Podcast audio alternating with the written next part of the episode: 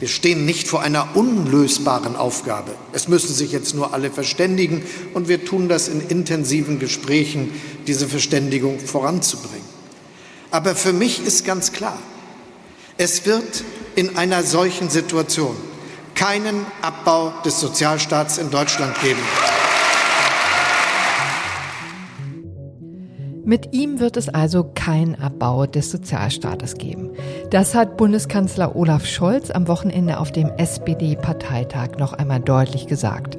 Ja, und damit hat er alle Kritiker gemeint, die in den vergangenen Wochen in der hitzigen Debatte darauf verwiesen, dass mehr als ein Drittel des Bundeshaushaltes in den Arbeits- und Sozialetat gehen. In diesem Jahr sind das rund 166 Milliarden Euro. Das meiste übrigens in die Rente. Im nächsten Jahr sollten es 171 Milliarden Euro sein, aber derzeit sind ja ohnehin alle Planungen Makulatur, seitdem das Bundesverfassungsgericht der Ampelregierung vor knapp einem Monat einen Strich durch die Rechnung gemacht hat. Seitdem wird gerechnet und verhandelt. Meist in trauter Dreierrunde zwischen Bundeskanzler Olaf Scholz, Bundesfinanzminister Christian Lindner und Bundeswirtschaftsminister Robert Habeck. Gerne hätten wir Ihnen heute schon ein Ergebnis präsentiert, aber die drei sind noch nicht zu Potte gekommen. Deshalb stürzen wir uns heute auf einen Aspekt, der den aktuellen Streit wohl noch etwas überdauern wird, nämlich die simple Frage, lohnt sich Arbeit überhaupt noch? Da geht es gar nicht um Bürgergeldneid, wie manche Kommentatoren behaupten, auch nicht um fehlendes Mitgefühl für Menschen, die nicht arbeiten können. Bürgergeldempfänger führen kein Leben im Luxus, schon gar nicht bei den derzeit hohen Kosten für Lebensmittel und Strom. Sie müssen jeden Cent umdrehen und Kinder haben es dabei besonders schwer. Aber es häufen sich eben auch Berichte, dass Mitarbeiter ihre Jobs kündigen, weil sie nicht sehr viel mehr verdienen als den Betrag, den sie vom Staat bekommen würden. Ja, und das wollen wir uns mal genauer ansehen. Wir sprechen mit dem Arbeitsmarktökonomen Holger Schäfer und dem Unternehmer Daniel Kretz darüber, in welchen Konstellationen die Arbeitsanreize fehlen und was geändert werden könnte, ohne den Sozialstaat aus den Angeln zu heben.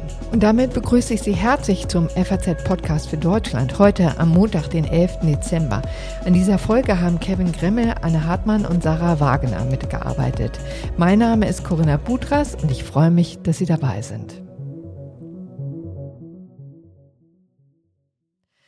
Jetzt wollen wir uns erst einmal ein kleines Update vom Wochenende geben lassen. Meine Kollegin Mona Jäger hat den Parteitag der Kanzlerpartei genau verfolgt. Sie ist stellvertretende Nachrichtenchefin in der Politikredaktion der FAZ und uns nun aus dem Frankfurter Studio zugeschaltet. Hallo, liebe Mona. Hallo, Corinna.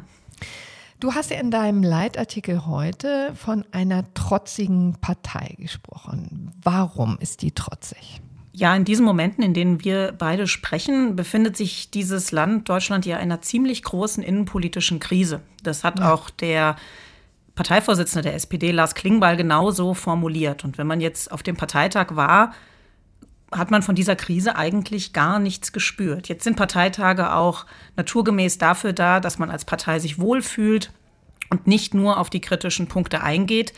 Aber das war schon ein eklatantes äh, Missverständnis, kann man fast sagen, mhm. dass der Scholz da auf der Bühne stand und so tat, als wäre eigentlich alles soweit ganz in Ordnung. Und das habe ich versucht mit dem Begriff des Trotzigen zusammenzufassen.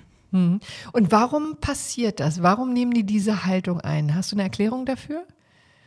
Also ich glaube, es entspricht erstmal Scholz natürlichem Politikansatz, dass es dass er zuversichtlich auf die Probleme zugeht und die mhm. Zukunft gestalten will. Und das finde ich auch erstmal eigentlich eine gute Eigenschaft, wenn man sich ja. fragen würde, was wäre denn das Gegenteil? Ja, also was wäre denn die Alternative, zu sagen, es ist eigentlich alles furchtbar. Das möchte ich persönlich auch nicht von dem Kanzler hören. Aber Natürlich gibt es dieses Missverhältnis zwischen politischer Krise, die haben wir ohne Zweifel, und einem Kanzler, der eigentlich noch nicht mal die ansprechen will. Also ein Beispiel, Olaf Scholz hat in seiner knapp einstündigen Rede das Wort Schuldenbremse nicht einmal mhm. verwendet. Und das ganze Land spricht über nichts anderes. Da würde ich mich jetzt als Bürgerin dieses Landes, wenn ich nicht Journalistin wäre, ein bisschen veräppelt vorkommen, weil ich denken würde, da kriegt dieser Kanzler eigentlich mit, was gerade uns hier so beschäftigt im Land. Scholz zeigt sich ja auch ganz erstaunlich uneinsichtig dafür, dass das Bundesverfassungsgericht gerade seine Haushaltsakrobatik auseinandergenommen hat. Hast du denn dafür eigentlich eine Erklärung? Naja, wenn er diesen Schritt gehen würde und da einen Fehler eingestehen müsste, dann würde man ihm das natürlich wirklich persönlich nehmen können. Mhm. Weil Olaf Scholz, der Architekt dieser, dieses Steuertricks, ähm, im, Grunde, im Grunde war. Und das ist ihm jetzt auf die Füße gefallen. Und in der Welt von Olaf Scholz, das darf man annehmen, darf diese Art von Unsicherheit nicht auftauchen, auch wenn gleichwohl aus seinem Umfeld kolportiert wird, dass ihn das Urteil schon in der Sache ziemlich getroffen hat. Also es ist jetzt nicht so, als würde er das so gar nicht, gar nicht wahrnehmen, aber er transportiert das nicht nach draußen. Ich würde auch vermuten, dass das eigentlich eine vertane Chance ist. Also es wäre in dem Moment durchaus angemessen, die schwierige Lage, die wir haben, da auch anzuerkennen. Aber er will sich da ganz offensichtlich nicht in eine schwächere Position bringen, denn als solches würde er es offensichtlich betrachten, wenn er da einen mhm. Fehler eingestehen würde. Vielleicht hängt das damit zusammen, dass er sich jetzt auch in eine möglichst starke Ausgangsposition bringen will. Er hat auf dem Parteitag ja auch zum ersten Mal eigentlich eine Art rote Linie gezogen, indem er gesagt hat, also am Sozialstaat, da können wir nicht rumwerkeln. Das wird nicht die Stelle sein, an der wir schrauben können, um da noch Geld einzusparen. Das ist enorm gut angekommen auf dem Parteitag, ja. klar. Das hat den sozialdemokratischen Genossen gefallen. Es macht die Verhandlungen aber nicht einfacher, um ehrlich zu sein, weil irgendwas wird auch die SPD in den Ring werfen müssen. Ja, in der Tat. Ne? Also Sozialstaat, da möchte er nicht ran. Sieht er denn irgendwelches Einsparpotenzial oder setzt er jetzt voll auf die Karte, die Schuldenbremse auch im Jahr 2024 auszusetzen? Also das scheint erstmal der Weg zu sein, die Schuldenbremse nochmal auszusetzen. Die SPD ist da ziemlich taktisch klug, würde ich sagen, vorgegangen am Wochenende. Sie haben nämlich den Beschluss gefasst, das zu verbinden mit der Ukraine-Unterstützung. Mhm. Das heißt, sie haben einen Grund genannt, der fast überparteilich ist, ja, also der sich mit Weltpolitik beschäftigt. Ja, da könnte ich mir vorstellen, dass Christian Lindner auch sagt, na gut, wenn wir also explizit nur wegen der Ukraine-Unterstützung nochmal an die Schuldenbremse ran müssen, könnte man sich vorstellen, dass er da mitmacht. Genauso, dass die Union dann möglicherweise von einer Klage in Karlsruhe absehen könnte. Also das hat er nicht schlecht eingefädelt, das denke ich schon. Und dann vermute ich, wird man an allen Ecken und Enden ein bisschen zusammensparen. Hm. Es geht ja im nächsten Jahr erstmal um 17 Milliarden Euro. Das ist gar nicht so übermäßig viel, wenn man sich den gesamten Haushalt anschaut. Also da würde man ja schon erwarten können, dass mit einigen äh, Kurskorrekturen das zu machen ist. Aber klar, er hat selbst noch überhaupt nicht gesagt, wo das sein soll. Also er hat bislang überhaupt keine Linie vorgegeben. Da gilt das klassische Scholz-Diktum. Der Prozess bleibt komplett im Geheimen, da wird nichts drüber verloren und am Ende tritt er vor die Presse und präsentiert das ganze Paket. Ja, das in der Tat funktioniert ja erstaunlich gut.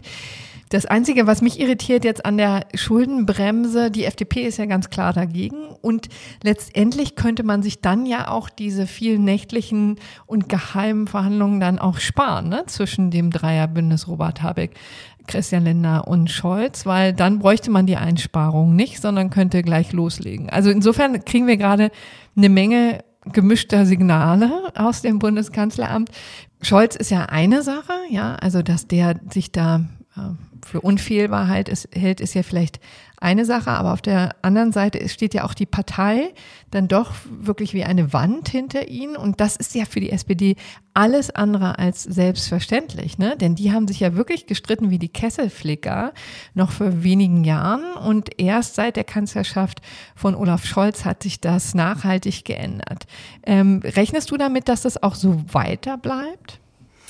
Also das ist schon ziemlich enorm, was wir da gerade beobachten. Ähm, die SPD, wenn ich den ganz kurzen historischen Rückgriff machen kann, hat eine ganz schlimme Erfahrung gemacht. Sie hat einmal in den Abgrund geguckt. Das war in der Folge, als man Andrea Nahles, die erste weibliche Vorsitzende der feministischen Partei SPD, wirklich vom Hof gejagt hat. Man hat sie weggemobbt. Nahles hat auch eigene Fehler gemacht, aber das war wirklich schon brutal, wie man mit ihr umgegangen ist. Und das war der Blick in den Abgrund. Und seitdem hat diese Parteiführung sich komplett zusammengerissen. Das muss man wirklich sagen. Und die steht hinter Scholz und auch die Partei hat sich jetzt sehr einig gezeigt. Das Problem ist, das ist ja noch kein politisches Konzept. Also ich finde es schon auch, auch schon aus menschlicher Perspektive gut, dass man jetzt vernünftig miteinander umgeht in der Sozialdemokratischen Partei. Aber was heißt das denn? Also es war Aufgabe der Jusos auf dem Parteitag, so einen Funken Realität noch reinzubringen. Ja, also da war zum hm. Beispiel eine sächsische Juso-Frau, die gesagt hat, Olaf, bitte tu etwas, sonst wird das ganz schlimm nächstes Jahr bei den ähm, ostdeutschen Landtagswahlen. Und dafür ist sie ausgebuht worden von einigen. Ja? Nach dem Motto, diese Art von Kritik und Appell, durchaus berechtigt, hatte keinen Platz auf diesem Parteitag. Insofern schön und gut, dass die sich jetzt alle so einig sind. Aber das wird nicht allein zu guten Umfragewerten führen. Und das wird nicht allein dazu führen, dass eine Politik gemacht wird, die zum Beispiel ein Konzept gegen die AfD hat, was im nächsten Jahr das große Thema sein wird. Mhm. Klingt aber so ein bisschen so, als hätte sowohl Scholz als auch die SPD die Bodenhaftung verloren und eigentlich die Verbindung zum normalen Volk, oder? Ja, ich habe da auch dran gedacht, als Scholz in seiner Rede davon sprach, also er sprach das Publikum an und sagte, wir sind für euch da. Und da habe ich mich auch gefragt, wer ist eigentlich dieses euch? Ja, wen spricht er da eigentlich an? Und ich finde, da sind in, in, den Maßnahmen der SPD sind durchaus Dinge zu erkennen, die die klassische SPD-Klientel ansprechen. Also zum Beispiel Erhöhung des Mindestlohns. Da kann man sagen, das ist für die arbeitende Bevölkerung, die eher nicht so gut situiert ist, ein gutes Zeichen und das liegt total auf SPD-Linie. Gleichzeitig aber zum Beispiel das Bürgergeld auch relativ üppig zu erhöhen, ist wiederum eine Form der Unterstützung, die eigentlich nicht das klassische SPD-Klientel ähm, anspricht. Ja, also da werden Dinge versucht, die dann auch in Konflikt geraten, wenn es zum Beispiel um den Lohnabstand geht. Ja. Und insofern sucht die SPD so ein bisschen die Person, für die sie einstehen will. Also sie tut immer so, als wäre sie ganz breit aufgestellt in der Bevölkerung. Bei gerade 14 Prozent in den Umfragen und ja auch einem mittelmäßigen Bundestagswahlergebnis, das darf man ja auch nicht vergessen, das war auch nicht so üppig, muss man sagen, dass die SPD sich das einbildet. Es gibt diese große Bevölkerungsgruppe, die sich von ihr angesprochen fühlt, im Moment nicht. Das bildet sie sich ein. Das kann man bestimmt ändern, aber im Moment schafft sie das nicht. Hm.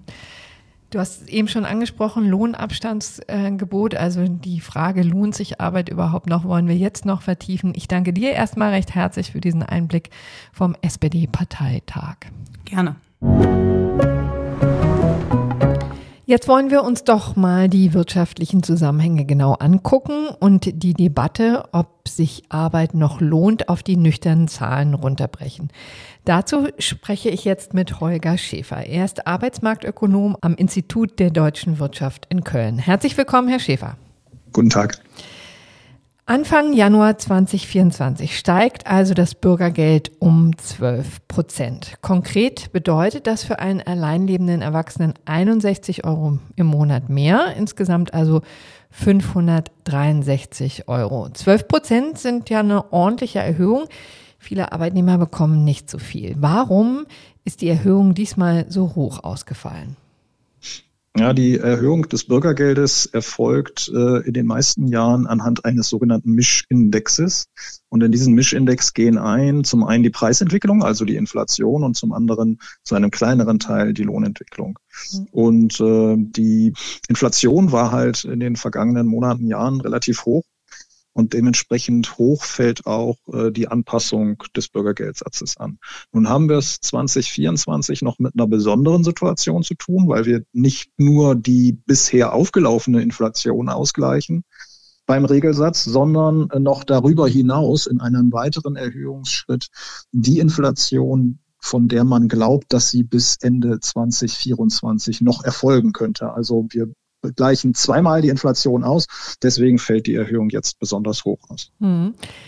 Wobei ja da jetzt ja wahrscheinlich auch eine Rolle spielt, dass die Inflation in den letzten ja, zwei, drei Monaten schon deutlich zurückgegangen ist. Aber nichtsdestotrotz wird die jetzt vorweggenommen oder wie muss man sich das vorstellen? Ja, der Referenzzeitraum äh, für diesen zweiten zusätzlichen Ausgleichsschritt, der liegt im ersten Quartal. Das heißt, die jetzt wieder zurückgehenden Inflationszahlen, die gehen tatsächlich in diesen zweiten Ausgleichsschritt gar nicht ein, so dass mhm der Schritt relativ hoch bleibt, obwohl die Inflation jetzt schon wieder zurückgeht. Ähm, das ist sozusagen der Tatsache geschuldet, dass wir die Inflation so aktuell auf dem Niveau, wo wir es messen müssten, äh, nicht messen können. Es wird ja nicht die allgemeine Preisentwicklung äh, hergenommen, die ist noch relativ aktuell verfügbar, äh, sondern es wird ein spezieller Preisindex für die Regelleistungsempfänger gebildet. Hm, warum ist der so speziell? Der ist speziell, weil äh, die ähm, einen anderen Warenkorb haben als der Durchschnittsverdiener beispielsweise. Also äh, zum Beispiel die Bürgergeldempfänger geben einen wesentlich höheren Anteil ihres Einkommens für Lebensmittel aus, ähm, die mit einer anderen Preissteigerungsrate steigen als etwa, weiß ich nicht, Pkw oder so etwas, die zu einem kleineren Teil dann auch im Preisindex insgesamt für die Verbraucher drin sind. Also man nimmt zum Jahr 2024 quasi einem ähm, eine Inflation vorweg, von der mal ausgegangen ist, dass sie hoch ausfällt. Nun sieht es ja so aus, als wäre da Entlastung. Ist sie denn trotzdem noch angemessen? Was würden Sie sagen?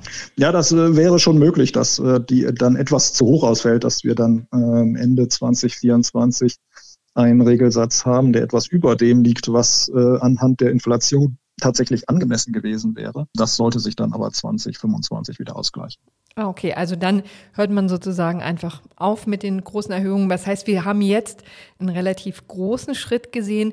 Übrigens ja auch einen oder den zweiten in Folge, ne? denn im vergangenen Jahr sind sie ja schon mal um 12 Prozent gestiegen. Ich nehme an, man hätte damals schon vorhersehen können, dass das Ganze zu einer ordentlichen Debatte führt. Ne? Denn insgesamt haben wir jetzt ja eine Steigerung von ja, knapp einem Viertel. Wurde das damals antizipiert? Man hätte es antizipieren können, weil ja völlig klar war damals schon, dass die Inflation sehr hoch ist und ähm, man wusste ja, wenn man es jetzt zweimal ausgleicht, das hat man ja gerade gemacht vor dem Hintergrund der hohen hm. Inflation, weil man gesagt hat, man möchte über das Jahr hinweg die Leute nicht mit den steigenden Preisen allein stehen lassen, sondern das schon vorher ausgleichen.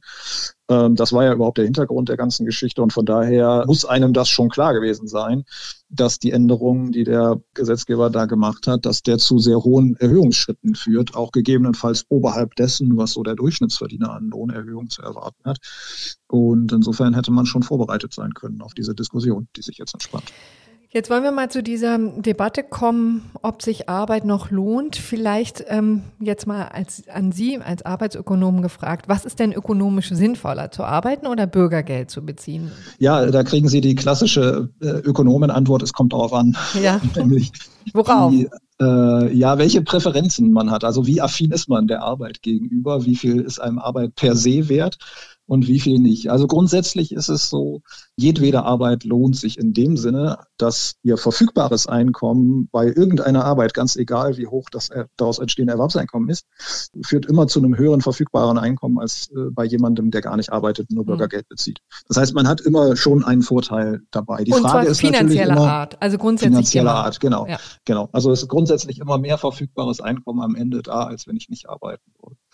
Ähm, die Frage ist aber natürlich, steht das zusätzliche verfügbare Einkommen, was ich da erzielen kann, in einem für mich vernünftigen Verhältnis zu den zusätzlich aufgewendeten Stunden Arbeit, mhm. die ich dann da, da reinstecke. Das muss man natürlich auch mit berücksichtigen, dass das äh, äh ein, ein gesundes Verhältnis sein muss. So, und da stellen wir fest, dass sich Arbeit zwar lohnt, für viele aber nicht besonders stark. Ähm, zum Beispiel äh, haben wir durchaus einen gewissen Anreiz, eine geringfügige Beschäftigung aufzunehmen oder eine Teilzeitbeschäftigung und dann das, was noch zum Lebensunterhalt fehlt, mit Bürgergeld zu ergänzen. Also dann gibt es das tatsächlich, dass Leute ihren Vollzeitjob kündigen, weil sie sagen, okay, dann gehe ich lieber in Teilzeit oder nehme einen Minijob an, weil das mich besser stellt? Ja, das ist nicht so sehr eine Frage, dass Leute ihren Job kündigen, sondern das ist eher die Frage, nehmen die Leute überhaupt erst einen Vollzeitjob an? Das hm. tun sie dann in der Regel nicht, sondern sie gehen in der Regel eben oder ganz oft in Teilzeit oder in geringfügige Beschäftigung und bleiben dann da, weil es sich eben finanziell dann nicht mehr lohnt, von dieser Teilzeitbeschäftigung aus in eine Vollzeitbeschäftigung zu wechseln. Ein Beispiel. Wer äh, für 20 Stunden die Woche arbeitet, das sind dann ungefähr äh, 1000 Euro brutto, die man da erzielen kann zum Mindestlohn, dann äh, hat man, wenn man äh, in Vollzeit wechseln würde, zum gleichen Stundenlohn mit doppelter Stundenanzahl, hat man pro zusätzlich gearbeitete Stunde ein zusätzliches verfügbares Einkommen von etwa 1,20 Euro. Das mhm. ist für viele eben kein ausreichender Anreiz, äh, um tatsächlich äh, in Vollzeit zu gehen. Und das ist äh, ein großes Problem, weil das Ziel der Sozialpolitik ist natürlich immer, dass die Menschen einen möglichst großen Anteil ihres eigenen Bedarfs auch aus eigener Kraft erwirtschaften hm. können. Ja, für 1,20 Euro die Stunde muss einem der Job schon wirklich sehr viel Spaß machen, ne? Genau, da muss dann schon eine große intrinsische Motivation zu arbeiten da sein. Ökonomisch ist der Anreiz gering. Hm. So, also was macht man jetzt? Letztendlich ist es ja so, dass man die Erhöhung, da können wir jetzt viel drüber reden, aber nicht zurücknehmen kann, denn die ist im Grunde genommen schon eingespeist ins System. Da sagt auch die Bundesagentur für Arbeit recht deutlich, das lässt sich nicht mehr rückgängig machen, ist auch ehrlich gesagt wahrscheinlich nicht besonders sinnvoll, denn auch Bürgergeldempfänger müssen ja mit irgendetwas kalkulieren können. Aber vielleicht gucken wir mal, was der Fraktionsvorsitzende der FDP Christian Dürr heute im Deutschlandfunk gesagt hat, denn der meinte dazu Folgendes. Also es geht ja auch nicht darum, den Sozialstaat abzubauen oder einzureißen, sondern effizienter und besser zu machen. Und äh, einen ersten Schritt haben wir übrigens getan bei der Einführung des Bürgergeldes. Und ich finde, auf diesen Pfad kann man weitergehen, nämlich Arbeitsanreize zu erhöhen. Denn jeder Mensch, der in Lohn und Brot ist und nicht mehr Beitragszahler wird und eben nicht mehr Empfänger von Sozialleistungen ist, entlastet natürlich auch den Bundeshaushalt. Wie kann man denn tatsächlich dann die Arbeitsanreize erhöhen? Ja, also es gibt mehrere Möglichkeiten, das zu tun. Also eine Möglichkeit wäre das geschilderte Problem der starken Bevorzugung von Teilzeitbeschäftigung im Bürgergeld äh, zu beenden und dieses System vom Kopf auf die Füße zu stellen. Da gibt es Vorschläge, die liegen bereits vor. Äh, die müsste man eigentlich nur noch umsetzen. Was wäre da geht das es eben darum, der Vorschlag läuft darauf hinaus, die Freibeträge, äh, die eben bestimmen, wie viel verfügbares Einkommen hat man bei einem gegebenen Bruttoeinkommen äh, mit dem ergänzenden Bürgergeldbezug. Diese Freibeträge, die sind im Moment so, dass sie eben Teilzeit stark äh, begünstigen. Und die, das muss man ändern, indem man zum Beispiel eben die Freibeträge kürzt für geringe Einkommen, also etwa solche Einkommen, die bei einer geringfügigen Beschäftigung anfallen, um dafür Spielraum zu haben, um höhere Freibeträge gewähren zu können bei höheren Einkommen, also dann bei Einkommen, die im Vollzeit- oder vollzeitnahen Bereich anfallen. Das wäre eine Möglichkeit. Mhm. Also das wäre etwas, was auf dem Tisch liegt und was man konkret verbessern könnte, ohne jetzt tatsächlich am Sozialstaat zu sägen. Äh, tatsächlich würde so eine Reform äh, wahrscheinlich annähernd budgetneutral Mhm. durchzuführen sein. Da gibt es entsprechende Rechnungen auch von einem jüngst vorgelegten Gutachten. Also da braucht man nicht damit rechnen, dass da äh, sehr viel Geld für ausgegeben werden müsste und man kann eben eine deutliche Verbesserung äh, herbeiführen. Eine andere Möglichkeit ist natürlich aber auch äh, die Frage, wie wir mit den Sanktionen umgehen. Also bei den Sanktionen haben wir ja mit der Einführung des Bürgergeldes ähm, ja sie ein, ein Stück weit zurückgefahren. Nun sind aber Sanktionen äh, durchaus wirksam. Das heißt, da gibt es Evaluationsforschung dazu, die besagt, dass Sanktionen das bewirken, was sie sollen. Die Leute, die sanktioniert werden und auch die, die nicht sanktioniert werden, die suchen sich schneller einen neuen Job. Hm, sagt Holger Schäfer, Arbeitsmarktökonom am Institut der deutschen Wirtschaft. Herzlichen Dank für die Einschätzung. Ich danke Ihnen. Zum Schluss wollen wir nicht nur in der grauen Theorie fahren, sondern uns mal das Leben vor Ort angucken. Und dazu habe ich mich jetzt mit Dominik Kretz verabredet. Er kommt aus einer ganz anderen Ecke, umgibt sich eigentlich den ganzen Tag nur mit schönen Dingen. Denn er hat in Düsseldorf mit seiner Mutter zusammen die Isabella Patisserie gegründet, eine konsequent glutenfreie Bäckerei. Und er betreibt inzwischen neun Filialen. Guten Tag, Herr Kretz. Schön, dass Sie sich die Zeit nehmen. Hallo, Frau Butras. Vielen Dank für die Einladung. Mit dem Arbeitsökonomen Schäfer habe ich eben schon mal über fehlende Arbeitsanreize gesprochen. Nun wollen wir mal hören, was das in der Praxis konkret bedeutet. Haben Sie auch schon mal erlebt, dass die Menschen, dass Menschen wegen Bürgergeld gekündigt haben? Ja, also wir haben, ähm, wir beschäftigen in der Gruppe knapp 250 Mitarbeiter und ich habe in den letzten acht Monaten feststellen dürfen, dass das Thema doch erheblich an Präsenz gewonnen hat, beziehungsweise mit, äh, dass wir das vorher mit Sozialleistungen, dass das gar nicht so ein starkes Thema war, mhm. es nun doch aber eins ist. Und wir hatten einen Mitarbeiter, der im Jahr 2021 zu uns gestoßen ist und ja, der uns dann diesen Frühsommer erklärt hat, dass er für 13 Euro die Stunde nicht mehr bereit sei zu arbeiten, weil er davon gelesen hätte, dass es ja so etwas wie das Bürgergeld geben würde und ihm der Abstand dazu nicht ausreichen würde.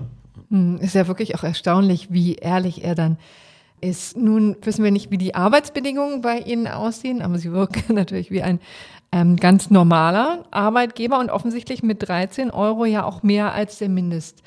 Lohn. Ne? Hätte es denn die Möglichkeit gegeben, noch mehr Lohn zu zahlen? Das ist ja immer eine Debatte, die dann mitschwingt ne? beim Thema Lohnabstand. Ja, dann müssen eben die Arbeitgeber mehr Geld zahlen. Ist Ihnen das einfach so möglich?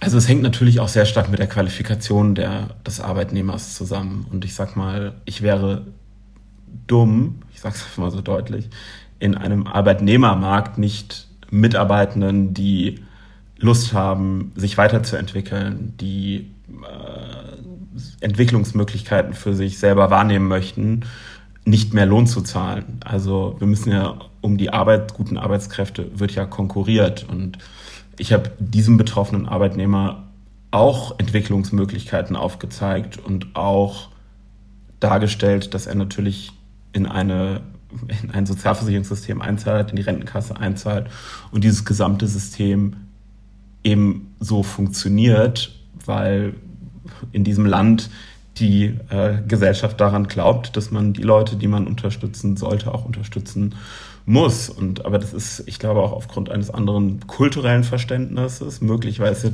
Spekulation einer anderen Identifikation mit dem System, das wir hier haben, sind diese Argumente nicht auf fruchtbaren Boden getroffen. Und ähm, ich kann natürlich nachvollziehen, dass ein sehr einfacher Ruf nach mehr Lohn immer äh, ist natürlich die denkbar einfachste Antwort auf diese Fragestellung.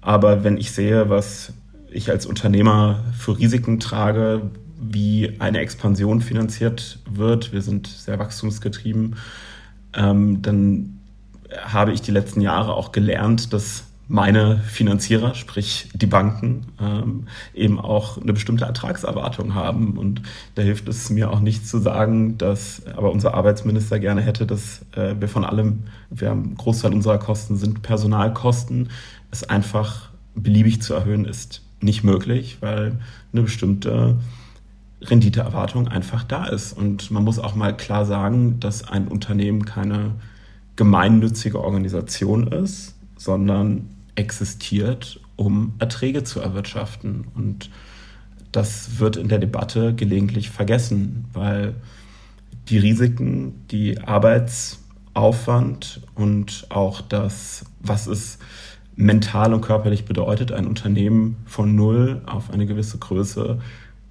heraufzubringen, das ist unglaublich. Und es fehlt da aus meiner Wahrnehmung, ich bin Mitte 30, gelegentlich auch an Wertschätzung. Wir schaffen Arbeitsplätze. Wir haben aus dem Nichts 250 Arbeitsplätze aufgebaut. Wir zahlen unsere Steuern und ich sag mal, das Wirtschaftswachstum, das dieses Land, und da leiste ich mit, oder wir mit Isabella einen kleinen Beitrag, das sorgt ja letztlich auch für steigende Staatseinnahmen. Und da würde ich mhm. mir doch ein wenig mehr Verständnis oder vielleicht einfach auch den Blick dafür etwas stärker in der Politik wünschen. Wie sehen denn Ihre Mitarbeiter die ganze Debatte? Wie blicken die auf die Ampel und die Politik, die von dort kommt? Ja, also ich habe es in den letzten acht Jahren nicht erlebt, dass Politik einen so starken oder politische Entscheidung so stark im innerbetrieblichen Diskurs stattfinden. Es ist, ich merke, das, weil die Themen, die treiben die Leute um. Es ist ja oftmals so das Gefühl, dass das, was in Berlin oder in dem Berliner Bubble passiert, möglicherweise gar nicht so richtig durch alle gesellschaftlichen Bereiche hindurch diskutiert wird. Und ich habe das Gefühl, dass das deutlich in den letzten 18 bis 24 Monaten deutlich stärker stattfindet. Also tatsächlich bei Ihnen im Betrieb, in den Filialen wird über Politik gesprochen. Was sind denn die Themen, die da besonders die Mitarbeiter umtreibt? Ja, also ich glaube, also es ist gar nicht so, dass da jetzt ein hochgradig, dass jetzt alle einen hochgradig äh, intellektuellen Diskurs über Politik führen, sondern dass es einfach anfängt, einen wahnsinnigen Effekt auf das eigene Leben zu haben. Und wir haben Mitarbeiter, zum Beispiel in München, ja, die seit 20 Jahren in diesem, als werden ja auch viele Dinge dann vermengt, aber so ist das ja. Also ich sag mal, die Wirkung von Politik äußert sich natürlich für den Einzelnen immer daran, was hat das mit meinen individuellen Lebensumständen, was macht das? Und das hat es irgendwie in den letzten Monaten, hat es viel gemacht. Also wir haben zum Beispiel einen Mitarbeiter in München gehabt, der seit 20 äh, Jahren erwerbstätig ist und sich einfach mit einem Einkommen, das im deutschen Median liegt, kaum eine Wohnung im Speckgürtel dieser Stadt leisten kann. Und dann zu mir sagt der Mensch Dominik, ähm, das kann doch nicht sein, dass dann aber im Lehl, im Münchner Lehl, äh, ein, ein, ein Flüchtlingsheim gebaut wird und ich als jemand, der hier einzahlt, mir es nicht erlauben kann, in der, in der Münchner Innenstadt zu leben. Aber Zugezogene, die dürfen das. Und man muss ja wahnsinnig schnell aufpassen, dass das nicht auch eine Diskussion wird, die dann irgendwie in den rechten Rändern ändert. Weil man muss ja ehrlicherweise sagen, im Flüchtlingsheim möchte man ja nun auch nicht leben. Das sind ja mitunter wirklich auch schlimme ähm, Umstände, ne, die dahin. Aber nichtsdestotrotz ist das etwas, was die Leute umtreibt und, und umtreibt und die sagen, hier werden die falschen Debatten geführt, oder? Es, sie empfinden es als, als ungerecht, dass sie nicht in der Münchner Innenstadt wohnen dürfen.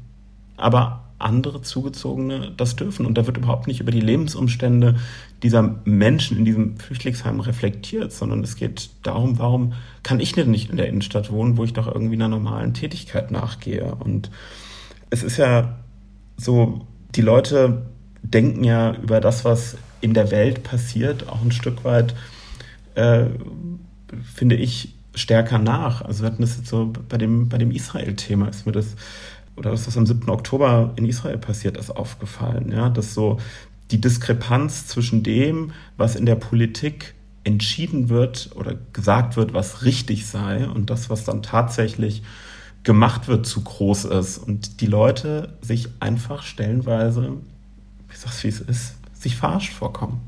Also es wird ja oftmals gar nicht so der, der, die Gesamtheit des, der Diskussion betrachtet, aus welchen Gründen das wirklich gemacht wird, sondern es wirkt so, als das, was, was man sagen würde, sich dann nicht letztlich dafür einstehen würde. Und etwas Ähnliches haben wir jetzt zum Beispiel, ich habe äh, zahlreiche Kollegen, die mir ein Video von Olaf Scholz geschickt haben, wie er irgendwie vor zwei Jahren im, irgendwie bei der ARD war und gesagt hat, dass es mit ihm die keine Rückkehr zu der äh, 19% Mehrwertsteuer für gastronomische Betriebe geben würde. Und jetzt auf einmal aber davon nichts wissen würde oder nichts mehr weiß. Und das und jetzt doch zurückkehrt, ne? Unglaublichen, genau, genau. Und das sorgt für so einen wahnsinnigen Verdruss, weil die Leute einfach das Gefühl haben, dass die Politik nicht ehrlich mit ihnen ist. Ja. Hm. Wobei ja wahrscheinlich auch das ein Teil des, ähm, des Problems natürlich ist, dass wir gerade in der Krise sind und ähm, dass man in der Krise natürlich auch Dinge überdenkt. Aber vielleicht zum Schluss nochmal bei Ihnen die Frage, Sie waren ja wirklich sehr ähm, auch klar jetzt in der Kritik gegenüber der Bundesregierung und der Tatsache, dass sie sich und ihre Rolle als Unternehmer da nicht so gewertschätzt ähm, sehen. Womit könnte denn die Bundesregierung Ihnen das Leben erleichtern? Also ich glaube zum einen, dass, also ich sag mal, wenn ich für unsere Arbeitnehmer spreche, dann bin ich der festen Überzeugung, dass im Niedriglohnsektor die Besteuerung eine andere sein müsste, dass die Leute wieder das Gefühl haben, hey, ich werde gerecht entlohnt. Ähm, das zweite sind sicherlich die hohen Transferentzugsraten, dass bei mehr Gehalt schnell äh, Wohngeld und Kinderzuschlag relativ schnell weg, wegfällt. Daher da entsteht dann bei vielen der Eindruck, dass sich mehr Arbeit einfach nicht mhm. mehr lohnt. Und ich sage mal, wenn ich jetzt konkret aus meiner Unternehmerrolle spreche, dann finde ich, dass es deutlich weniger Einschränkungen im Arbeitsrecht, deutlich weniger Dokumentationspflichten und auch eine Absenkung überzogener Standards, sei es im Bau, sei es in zig Verordnungen, ja. die wir in allen möglichen Bereichen erfüllen müssen. Die Dokumentationspflicht.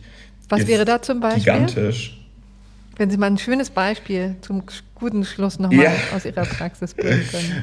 Genau, also wir hatten letztens das Ordnungsamt da und wir haben haushaltsübliche Leitern bei uns im Betrieb. Und da war dann die Frage, wie denn diese haushaltsüblichen Leitern, ob die denn quasi gewartet, geprüft und ähnliches sind und wo denn die Dokumentation dazu sei. Und ob derjenige, der bei uns für Arbeitsschutz quasi zuständig ist im Unternehmen, ob der denn darauf auch geschult sei, diese haushaltsüblichen Leitern dann tatsächlich auf ihre Funktionstüchtigkeit zu prüfen. Und ähm, ja, da fragt man sich dann irgendwie schon, was eigentlich und los ist. Weil, stinknormale Leitern, ja. muss ich sagen. Die, die, stinknormale oder? Leitern, die, die jeder, äh, jeder normale Haushalt, die ich bei mir zu Hause stehen habe, da hat noch nie jemand gefragt, ob die jetzt irgendwie gewartet und was damit jetzt irgendwie ist.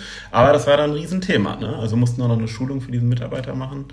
Ähm, wir mussten dann äh, irgendwo, ich meine, es ging sogar online oder er musste irgendwo hin, da müsste ich mich nochmal erkundigen, aber es war dann, und wir müssen das jetzt eben entsprechend dokumentieren und ähm, Ja, ich würde mich viel, viel lieber noch viel stärker mit der Ausweitung meines Unternehmens kümmern und auch mehr Ressourcen dahin allokieren.